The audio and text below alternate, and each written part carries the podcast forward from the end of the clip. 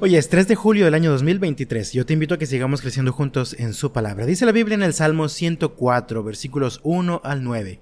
Que todo lo que soy alabe al Señor. Oh Señor mi Dios, eres grandioso. Te has vestido de honor y majestad.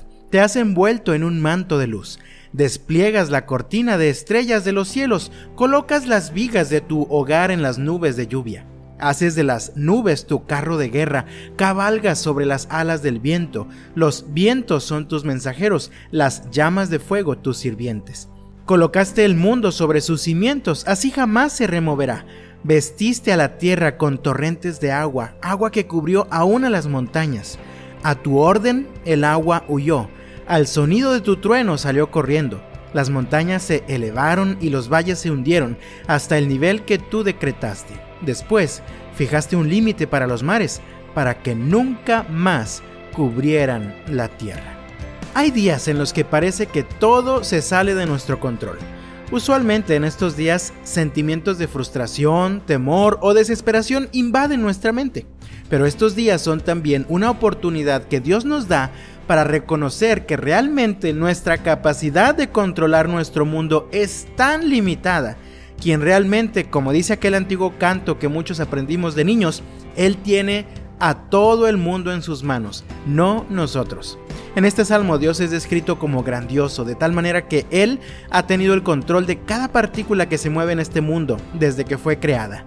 Es nuestro Dios quien despliega las estrellas de los cielos. Él controla las nubes que vemos en movimiento, como si fueran su carro de guerra. Él le dice al viento y al fuego cómo moverse a donde Él quiere para que estos cumplan sus propósitos divinos.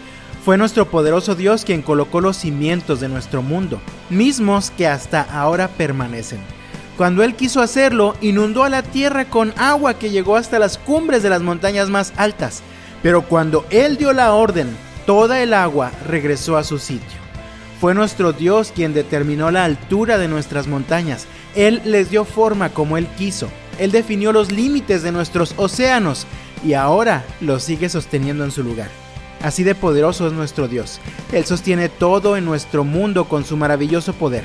Él sigue controlando todo lo que ocurre y todo lo que se mueve. No hay partícula que no obedezca al llamado de su voz. Así que a ti y a mí nos toca seguir confiando, seguir descansando y seguir esperando en Él.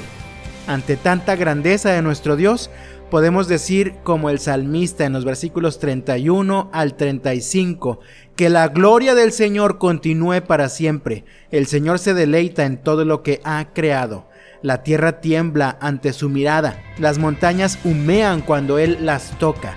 Cantaré al Señor mientras viva, alabaré a mi Dios hasta mi último suspiro. Que todos mis pensamientos le agraden, porque me alegro en el Señor que todos los pecadores desaparezcan de la faz de la tierra, que dejen de existir para siempre los perversos, que todo lo que soy alabe al Señor, alabado sea el Señor. Vamos adelante, confiando en la soberanía y la grandeza de nuestro Dios.